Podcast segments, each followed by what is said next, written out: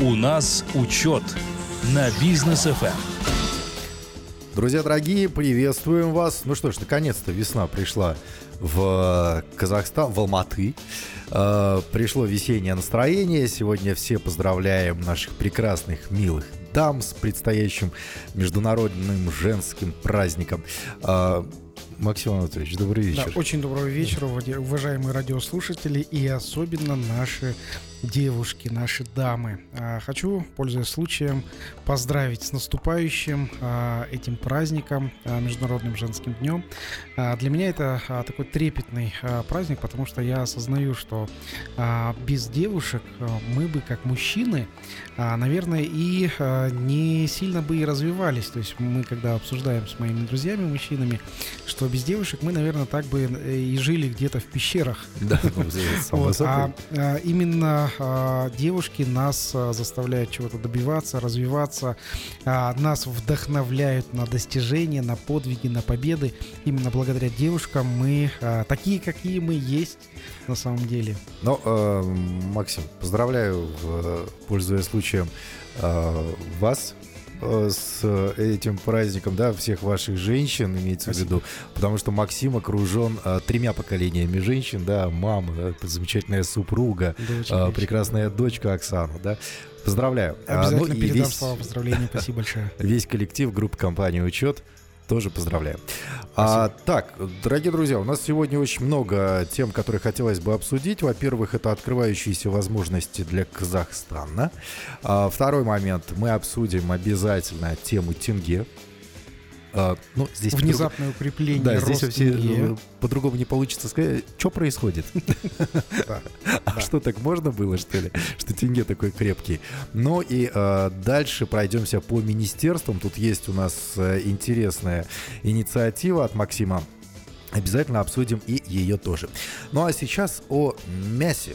Мясной вопрос, мясной рынок, тренды, пять главных трендов э, были опубликованы в статье от McKinsey. Мы вот с э, Максимом буквально на неделе в переписке обсуждали эту тему. Максим, что происходит?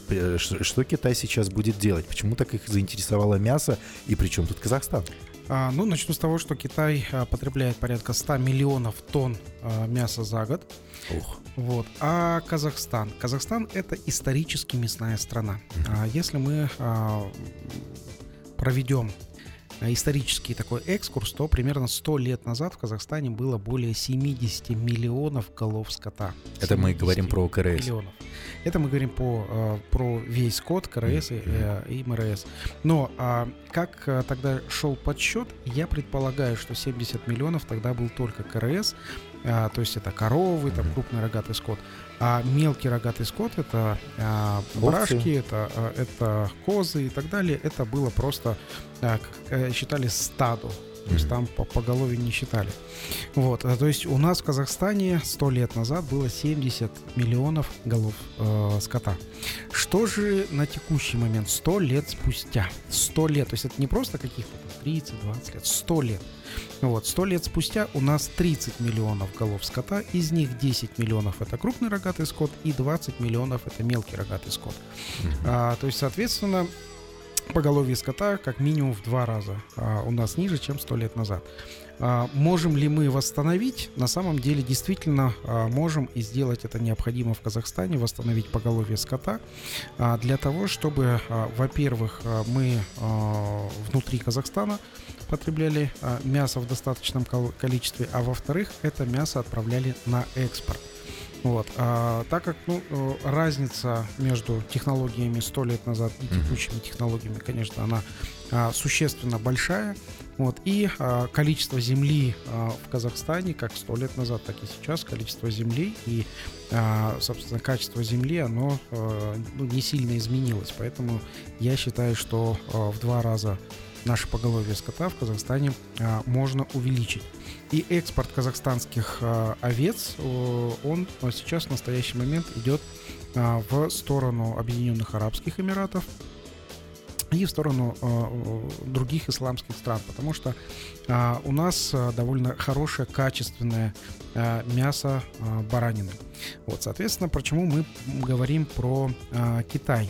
Китай как потенциальный э, очень большой э, рынок потребления мяса для э, казахстанского мяса. Угу. Вот. И э, статья Маккензи как раз вышла недавно по этому поводу. Пять главных трендов мясного мясного рынка.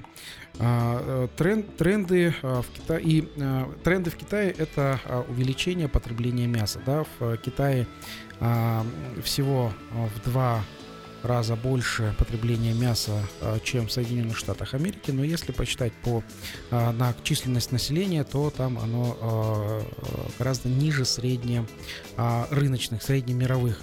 И как шутят э, сами китайцы, они говорят, когда Э, рис перестанет быть основной едой, а станет э, дополнением, mm-hmm. то тогда а, китайцы, когда, то есть когда китайцы станут мясоедами, а, это потребуется невероятно большое количество мяса, которое а, нужно будет отправлять в э, Китай. Итак, по тенденциям. Первое состоит в том, что мясной рынок Китая, он а, разделяется примерно а, наполовину. Половина китайских потребителей относится к категории осознанных потребителей, то есть люди, которые частично или совсем мясо не употребляют. Mm-hmm. То есть они употребляют э, сою, они употребляют аналоги, но не кушают мясо. А, вторая тенденция это заключается в том, а, что предпочтения потребителей в отношениях они меняются. На самом деле сейчас а, в Китае доминирует, то есть основной продукт мясной это свинина. Свинина, она легко воспроизводится, она, это больше как техническое мясо, можно сказать. Ев, э, в мясные продукты, э, колбасы и так далее а, свинину в Китае а, добавляют практически а, везде. Вот. Также после свинины это идет потребление птицы, которая считается более здоровая пища. То есть на втором месте говядина занимает третье место в количестве uh-huh. потребления. То есть это более такое дорогое и а, качественное а, мясо. Но а, говядина имеет э, сильный потенциал роста а, так как осознанные потребители, они, а, собственно, переходят на потребление там, мяса. А, когда растет уровень дохода, они а, хотят есть именно качественное мясо. И вот именно по говядине у Казахстана есть большой потенциал. Есть такая порода, называется она казахская белоголовая, вот, которая она и мясная, и молочная одновременно. И казахская белоголовая, она дает большой прирост. То есть если а, целенаправленно разводить казахскую белоголовую породу, это а, будет такое одно из лучших а, вариантов мясного скотоводства в мире. То есть uh-huh. здесь я думаю, что казахская белоголовая а, порода, она может быть как визитной карточкой мясного производства Казахстана. А, третий тренд э, в Китае заключается в том, что э, забота о безопасности пищевых продуктов э, влияет на изменения в потреблении мяса. То есть 38% опрошенных китайских потребителей они отмечают этот аспект наиболее важным при покупке. И 12% смотрят на цену как главный фактор выбора. А, соответственно, здесь а, фактор выбора именно цена. А, в рыночной экономике, например, это Европа или США, фактор цены отмечают 30, более 30% опрошенных, а в Китае mm-hmm. это всего 12%. Следующий четвертый тренд, он заключается в том, что растущий спрос на удобство формирует новые модели потребления мяса в Китае. Молодые потребители, они вот проявляют уже интерес к готовому мясу и готовым блюдам, а, которые доставляются на дом. А, то есть э, сейчас потребители в Китае, они не покупают мясо а, в виде там, полутуши, вот как у нас, например. Ну, сырое мясо просто, которое нужно готовить, разделывать там, да, и так далее. То есть они уже покупают как запакованные полуфабрикаты и привыкают к такому виду потребления. Вот у нас в Казахстане а, наоборот, у нас цугым, ну, особенно, него, да. особенно на севере, это там пол коня, например, mm-hmm. или там а, пол коровы, который хранится на балконе и mm-hmm. а, в течение зимы а, кушается. Вот в Китае наоборот, в Китае а, э, мясо, а, оно уже разделанное приходит или полуфабрикаты для сразу же для жарки. Либо или, совсем готовая еда, которую привезли и сразу ешь. А, да, или так, или так. Ну, разогрел, скажем, в микроволновке и уже сразу же покушал. И пятый тренд, тренд он заключается а, в том, что а, там а, растет осознание устойчивости э, и желание сократить потребление мяса. И пятый тренд – это уже альтернативное мясо. А, то есть вкусовые характеристики, как у мяса, но а, это а, уже другие продукты. То есть это сои содержащие и а, продукты, которые состоят не из мяса, но на вид похожи на мясо и на, а, на вкус похожи на вкус, мясо. текстура, там все. Ну, тот же самый вот этот вот нашумевший проект, который назывался Beyond Meat, а, искусственное мясо многие заработали на этом проекте. Я так понимаю, что Казахстану сейчас нужно как-то активизироваться, начать производство мяса, восстановление всего этого поголовья.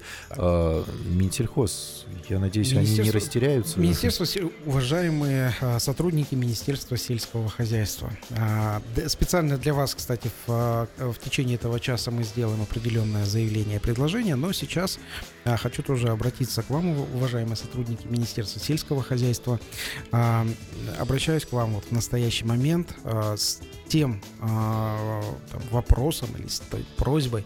А, э, действительно, а, мы бизнесмены, а, мы, то есть люди, которые занимаются сельским хозяйством, они готовы развиваться, они готовы увеличивать поголовье, они готовы э, делать бизнес в селе, э, в аулах, э, который будет направлен на увеличение там, мясного поголовья. А, что нужно сделать? То есть нужны конкретно хорошие правила по развитию а, мясного животноводства. Я помню, что а, раньше были правила по поддержке яичного производства и мяса курицы. Мясо курицы поддерживали, поддерживалось субсидиями, как это развивалось. То есть продавали с куриных заводов по себестоимости мясо курицы и птицу по себестоимости. Во сколько она вышла, во столько и продает. А из государства уже а, субсидировались э, деньги на развитие и на получение прибыли. То есть это а, происходило. Такая программа была, она была, а, а, по-моему, 14 лет назад. Вот я думаю, что по, а, для развития мясного производства здесь у нас в Казахстане необходимы подобные программы, необходимо это сделать в ближайшее время. Продолжаем, друзья, обсуждать э, насущные и самые, главное, что актуальные темы с Максимом Барышевым, э, владельцем и основателем группы компании «Учет», председателем Рексовета НПП «Тамикен» по городу Алматы, а также сопредседателем э, партии «Республика». Кстати, как в партии? Точно. Нормально там? Отлично. Э, партия «Республика» развивается, э, развивается узнаваемость э, республики, так как вот, ну, по сути, мы зарегистрировались только 18 января а нас, э, ну, мы, наверное, последняя партия, которую зарегистрировали. Вот, все говорят, ну там быстро-быстро. Я говорю, мы с четвертого раза, по-моему, зарегистрировали. Не с первого раза нас зарегистрировали. И, э, ну, видимо, ждали до самого последнего момента, откладывали регистрацию. 18 января только зарегистрировались.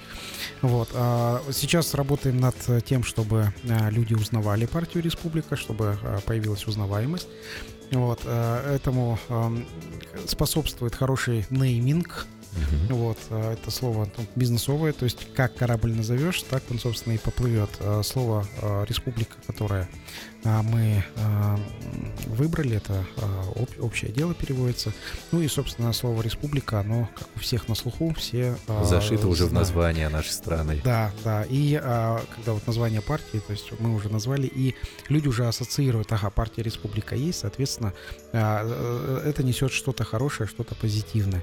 Вот, ну теперь узнаваемость, она заложена. Теперь следующим этапом это а, агитация проголосовать за а, партию Республика, чтобы люди а, действительно а, верили а, нам. Сейчас в, настоящий момент а, это именно доверие, потому что мы, а, как бизнесмены, мы много что сделали. Мы, мы почитали, когда а, сопредседатели партии мы а, оплатили порядка 100 миллиардов тенге налогов за последние 5 лет. А, вот как раз-таки о 100 миллиардах мы недавно тоже с нашими друзьями обсуждали партию Республика и э, такую аналогию провели, что партия, она как футбольная команда Челси. Да, там все звезды, и Мак- Максим всем известен, и Бейбут Алибеков, и Куаныш Шонбай. Э, Ребята всем известные, в соцсетях раскрученные, в медиа то же самое. Да, команда классная. И тут от нашего товарища пришел э, такой вопрос. А кто у них Абрамович? Вла- Владелец команды. Мы говорим, «Так- они там все- так они там все Абрамовичи, по сути. Я, 100 я- я миллиардов скажу, что да, что э, партия, мы э, строим партию, что у нас э, как владелец партии это народ. Потому что что нам народ говорит, то мы и э, пишем в программу. То есть мы сейчас э, первая и единственная партия, у которых есть э, сопредседатели, нас 8 человек, и, наверное, единственная партия в настоящий момент, которая программу формирует исходя из запросов э, наших граждан. То есть, например, у нас сейчас идет автобусный тур по городу, по городам Казахстана. И в каждом городе, когда встречаемся, вот мы будем а, в Усть-Каменогорске в 11 числа, 10-11 числа. Вот, и а, вот я сам туда полечу. И мы, получается, когда встречаемся с людьми, люди говорят, вот это мы хотим, вот это хотим, вот это хотим. И мы а, сразу в этом автобусном э, туре добавляем пункты в нашу программу. То есть наша программа. Она живая получается. Она такая динамичная. Да, да. Это круто, это здорово.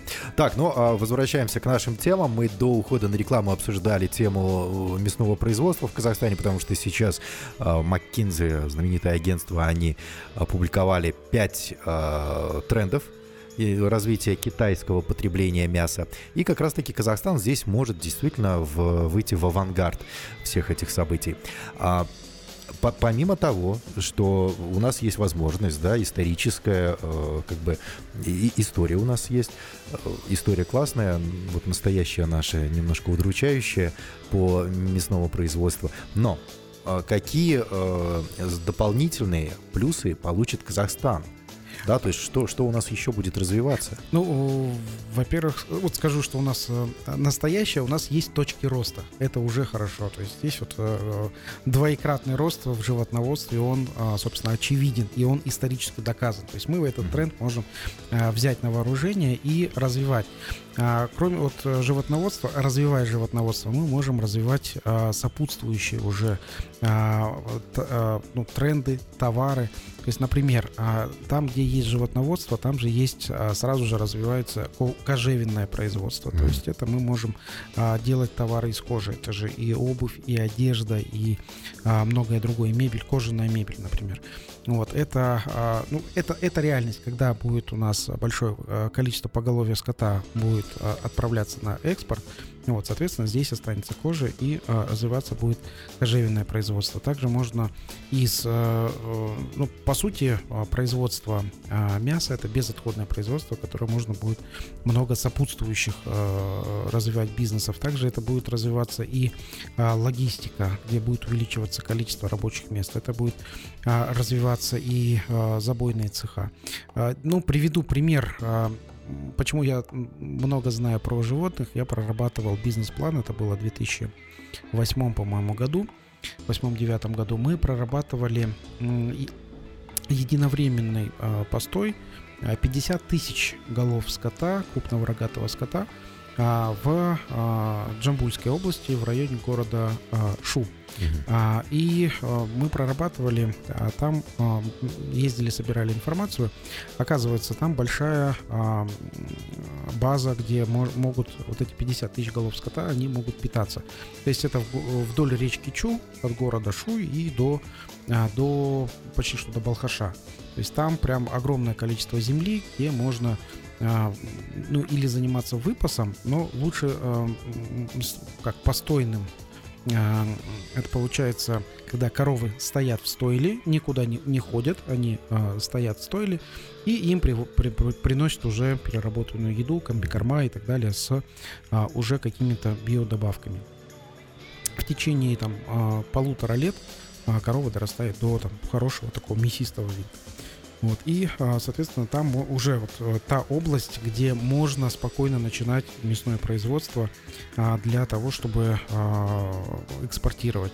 В городе Шу там есть как раз-таки узловая станция, где можно на железнодорожных вагонах, в том числе вагонов рефрижераторах, отправлять хоть в Российскую Федерацию, хоть в Китай и также отправлять мясо по территории Республики Казахстан уже крупными вагонными поставками. Но если вот это вот производство действительно запустится в городе Шу, у меня даже название есть для этого производства. Веселый мясник. Ну да, вот э, что еще хочу сказать. Вот э, по сельскому хозяйству как раз-таки наши вот э, автобусы партийные ездят по городам. И по, в основном это аулы и села. Uh-huh. И а, о чем говорят а, наши а, сограждане, казахстанцы. Они говорят, у нас в ауле нету а, возможности развиваться, поэтому дети уезжают в, города, чтобы там внуки учились. Вот. А, у нас сейчас есть программа по а, строительству более 4 школ, 400 школ uh-huh. в Казахстане. Но и примерно такое же количество школ, которые стоят в аулах, а, оно, они закрываются из-за того, что у нас недостаток э, учащихся. Вот, соответственно, здесь э, ну, целую программу, думаю, необходимо сделать для поддержания аулов, для поддержания э, сел, чтобы было экономически выгодно и экономически целесообразно жить людям в аулах, в селах, чтобы они поднимали экономику и сами самостоятельно зарабатывали. То есть предпринимательство в аулах, оно может быть а, там, э, это и как сельское хозяйство, а, так и а, какое-то другое предпринимательство, которое будет подниматься. Если мы посмотрим за пример Соединенных Штатов Америки, где вообще бизнес э, развивается, если он достаточно технологичный, то в Соединенных Штатах Америки там есть прям предприятия, которые вот э, как э, а, не аула образующих, а там деревни образующих, угу. вот, которые, вот, например, мясное производство, это э, спокойно там может работать там тысячи, несколько тысяч человек, вот, где мясное производство развивается ну, отдельно в каком-то отдельно взятом а, селе. А там же, где есть несколько тысяч человек, там есть уже, соответственно, потребление, там экономика уже растет. Да, действительно, это верно. Так, ну следующая тема, которая нас интересует, волнует и где-то даже э, обескураживает сейчас, это тема тенге. Куда он крепнет? Максим, потому что э, вроде как 25 число, 25 февраля прошло, да, все налоги были уплачены, да, налоговые отчетности были сданы. И мы ожидали, что после 25 февраля все, будет баста, э, тенге поползет потихонечку вверх, но не тут-то было. Да, скажу так, что даже я закупился ну, на всякий случай я взял несколько а, а, долларов чтобы, ну, я знал, что будет э, доллар расти. Я думал, не знал, я думал, что будет расти э, доллар. Вот. И э, взял и по 448 тенге за доллар. Вот. Э, почему? Потому что э, что мотивировало, э, что 25 э, числа заканчивается налоговый период, все доллары уже поменяли на тенге, оплатили налоги, вот, и, соответственно, э, спрос к доллару, он ну, охладеет, и будет э, э, он расти до параметров 470-480 тенге за доллар. То есть это как и установлено а, там, в, на 2023 год Национальным банком. То есть коридор такой был установлен ранее. Но внезапно э, курс доллара развернулся, и доллар начал падать просто, да. просто невероятно. В моменте ниже 430 падал. Да, то есть это тенге укрепляется. И а, здесь вот сразу же на что я хотел а, обратить ваше внимание, уважаемые радиослушатели. Во-первых, думаю, что это краткосрочное такое, а, такое явление. А, вполне вероятно, что оно нацелено на а, то, чтобы сдержать инфляцию, потому что уже в текущий момент а, у нас инфляция больше 20%, если мы смотрим в годовом эквиваленте. Действие Национального банка в прошлом году, которое повысило а, а, ставку, а, ставку Национального банка 16,75 э, она сейчас составляет э, для того, чтобы э, не выводить деньги в экономику, то есть не давать кредиты предприятиям под нормальные ставки. Вот. Это сделано для того, чтобы сократить денежную массу в стране, вот, и а, тем самым она затем сокращается инфляция. Но а, я думаю, что сейчас в настоящий момент были приняты, предприняты экстренные меры и а, залито большое количество долларов США в экономику из национального фонда.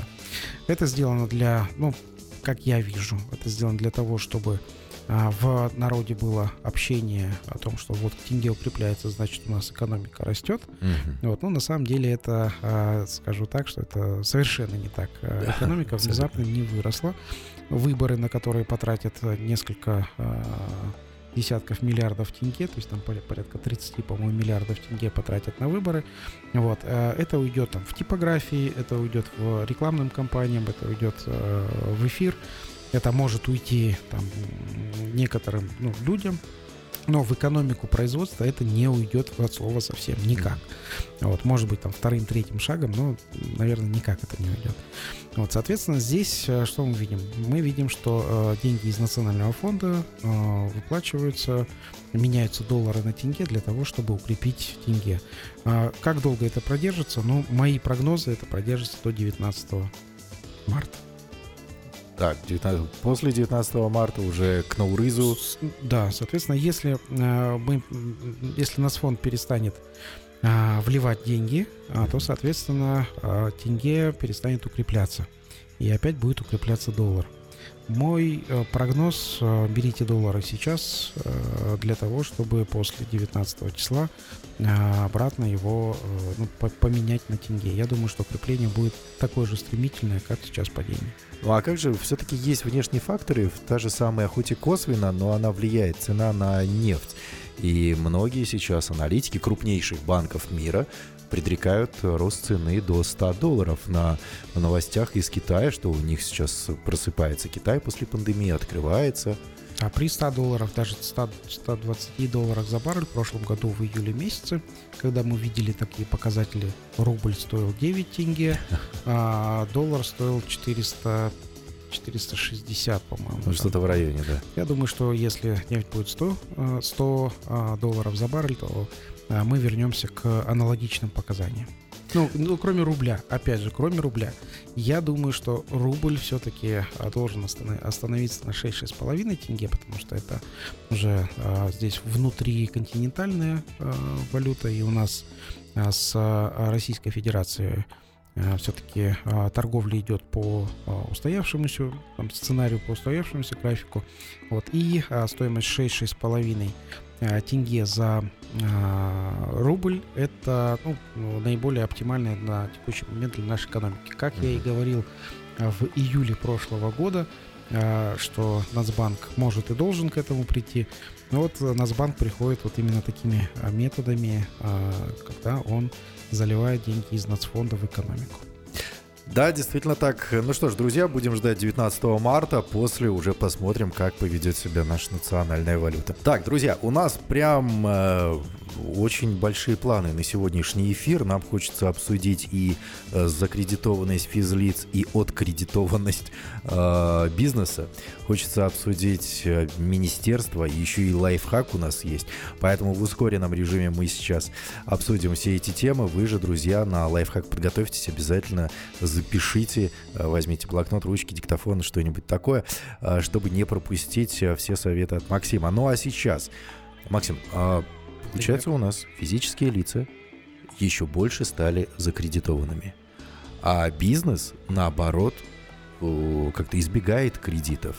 Что это? Процентные ставки бизнесу не нравятся? И почему э, люди так много в кредиты влезают? Э, Процент НПЛ это он во всех банках просто взлетает куда-то ввысь.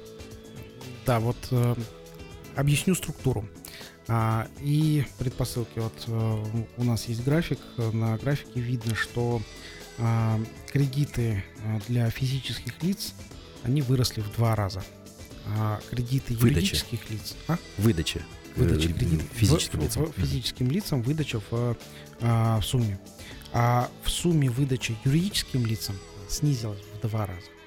Вот. И здесь а, какие а, ну, предпосылки этого всего? А, я как бизнесмен скажу, что а, предпосылки для получения кредитов а, в юридическими лицами вот, они а, снижаются. То есть я как бизнесмен, а, мне невыгодно работать по кредитной ставке 22, 23, 28 процентов. Это какая маржа должна быть А, у бизнеса? Да, это, это просто невероятно. В казахск- казахстанских условиях это невероятно а, сделать а, такие, а, ну, такую маржу, такие а, процентные ставки. Соответственно, а, мы как бизнесмены а, уже вот это первый стоп-фактор, который а, ограничивает нам, а, нас а, в а, том, чтобы мы взяли кредиты.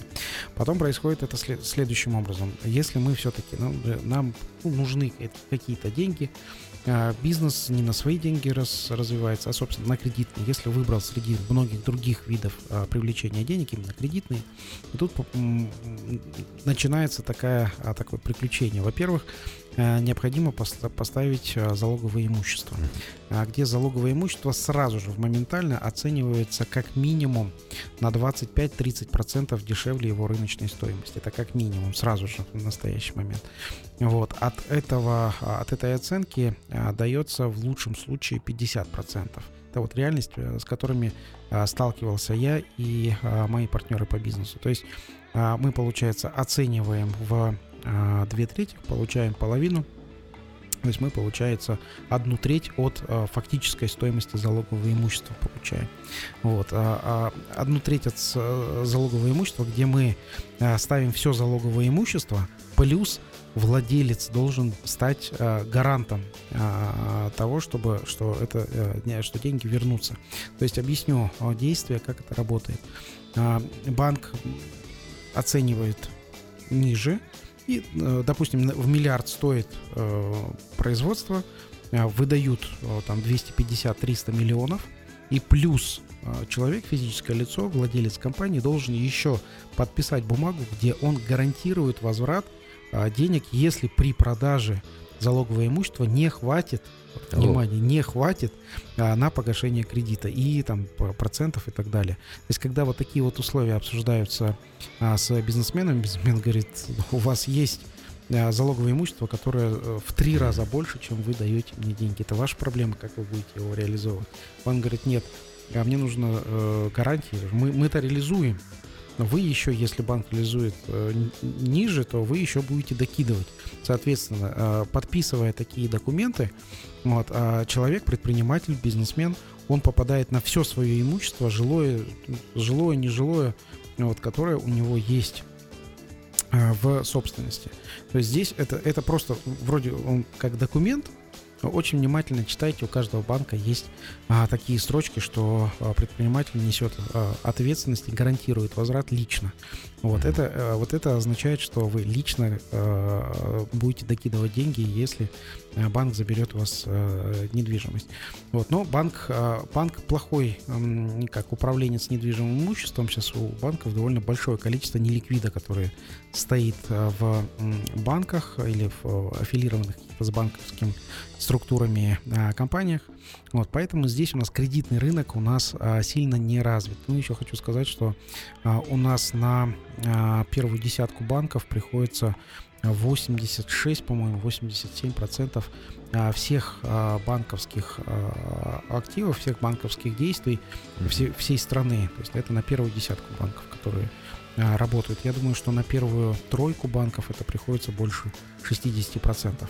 Вот это, соответственно, здесь э, нету у нас такой большой конкуренции, поэтому, э, по- по- поэтому там происходят и такие большие ставки. Я советую предпринимателям, если ставка двухзначная, уже не брать кредит совсем абсолютно, А, потому что ставка он 10%, 11% это очень большая ставка. А, Для сравнения, ставки в Европе, если вы бизнесмен, который подтвердил свою кредитную историю, если вы бизнесмен, который хорошо работает, ставка в Европе в настоящий момент ниже, а, ниже 3% годовых. Ниже 3%. А, Ух ты. беззалоговые. То это, есть, в смысле, а, ставка, она в три раза меньше инфляции европейской? Она, а, это, для, это для бизнеса, и это ставка беззалоговая. А, дело в том, что там а, существует программа развития предпринимательства, если ты бизнесмен, если ты работаешь 10 лет, если у тебя есть долгосрочные контракты и а, интеллектуальная собственность, то вот интеллектуальная собственность и контракты оцениваются банками – а залоговое имущество банками не оценивается, э, ну, то есть оно оценивается постольку поскольку. Mm-hmm. Вот, поэтому э, работать в кредитном, с кредитным плечом в Европе гораздо выгоднее, чем у нас в Казахстане. Вот, ну и э, это около чуть ниже 3%. Есть э, определенные компании, определенные э, отрасли, где э, в Европе дают под 1,8% кредит беззалоговый.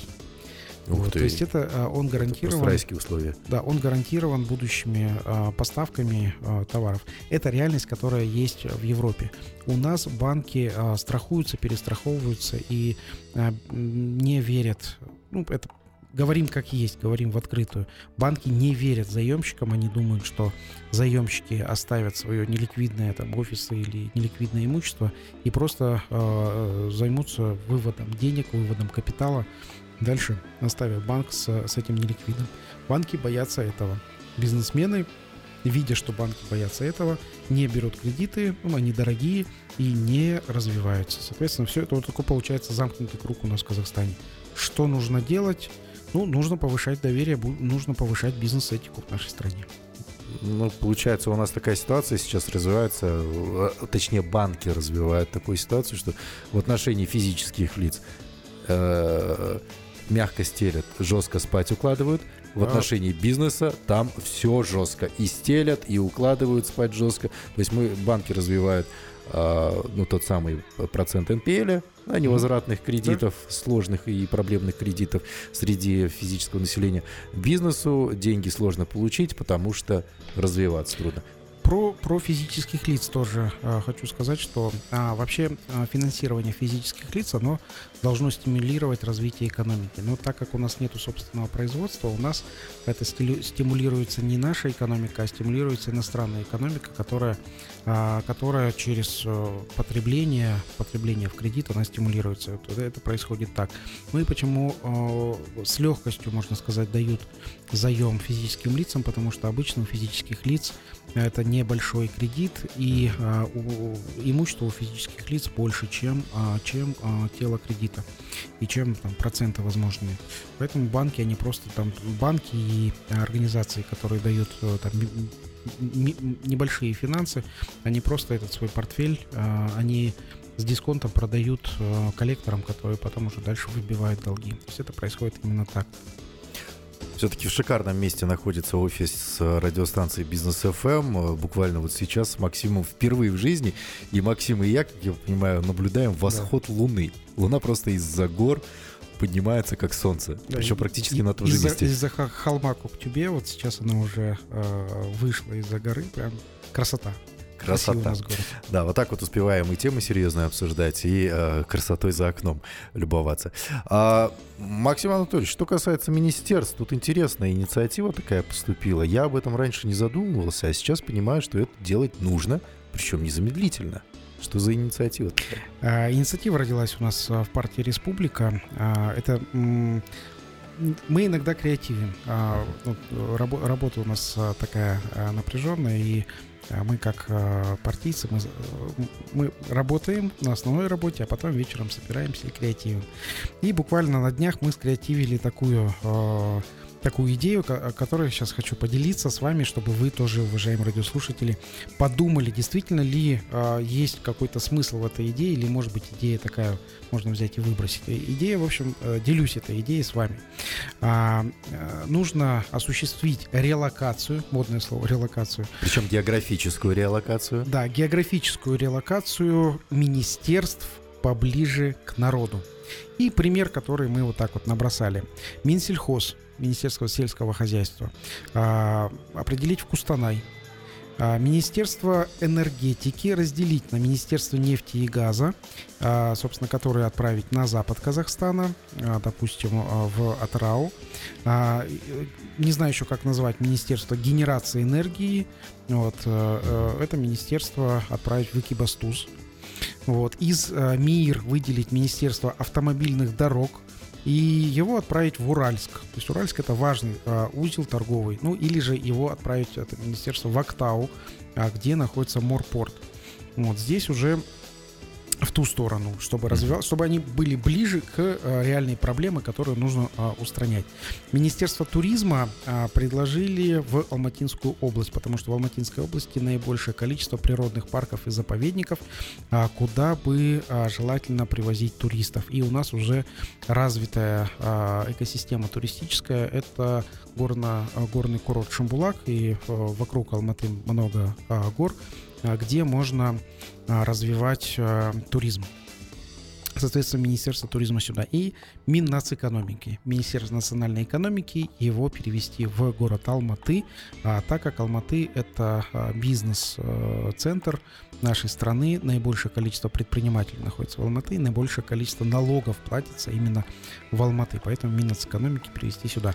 Вообще логика такая, децентрализировать а, расположение министерств, а совещания, по которым вечно ходят министры, проводить в онлайн формате и а, так же, как проводят бизнесмены, не больше одного часа на совещании. Вообще, мне кажется, идея очень, не то что имеет э, место быть, она э, очень даже своевременна, и какой-то эффект от э, этой инициативы будет.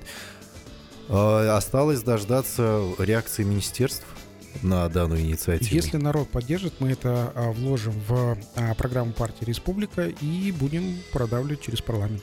Ох, как они будут против. Сами министерства. Да. А, Восстание хоть и холодно, но очень и очень комфортно. Так, ну что ж, друзья, вот такие вот темы у нас сегодня были, а теперь переходим к традиционной рубрике нашей программы «Лайфхак от Максима Барышева». Лайфхак от Максима Барышева. Итак, Максим, о чем поговорим сегодня? А, Сегодня мы а, ну, предлагаю такую тему «Семья как проект». А, То есть мы, мы бизнесмены, а, в основном рассматриваем бизнес а, и другие взаимодействия с людьми как проект, проектная, проектная деятельность. То есть там, где есть э, начало, там, где есть последовательность действий, там, где есть завершение. Так вот, в лайфхаке сегодня хочу кратко остановиться над своей идеей, которая вот у- нас есть в нашей семье, семья как проект. У меня есть супруга, двое детей, с супругой мы больше 17 лет вместе.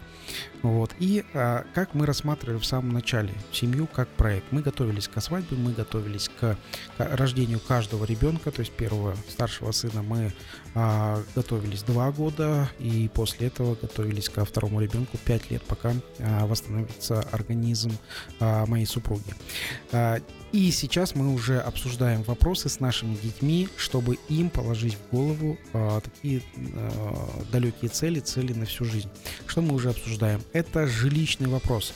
Вопрос выбора места а, проживания, как будет расширяться жилая площадь, вот как а, и в каком городе будут а, дети жить. Дети, ну, на настоящий момент хотят жить в Алмате, хотят жить э, здесь у нас. То есть это первый вопрос, жилищный. А второй вопрос, пока мы это обсуждаем только со старшим сыном, ему сейчас 15 лет, это планирование детей. Сколько детей, когда и каким образом. А дальше, это улучшение условий жизни. Новая машина а, и э, там дача и так далее.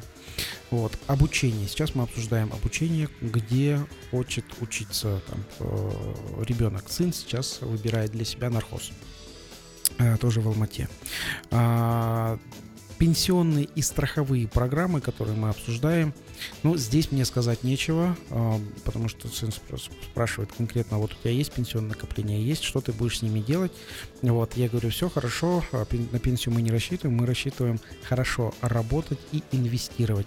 Вопрос инвестиций мы уже обсуждаем а, с детьми и книжку, которую, которую мы обсуждаем, это про собачку, а, сейчас скажу, а, пес по имени Мани. Мгм.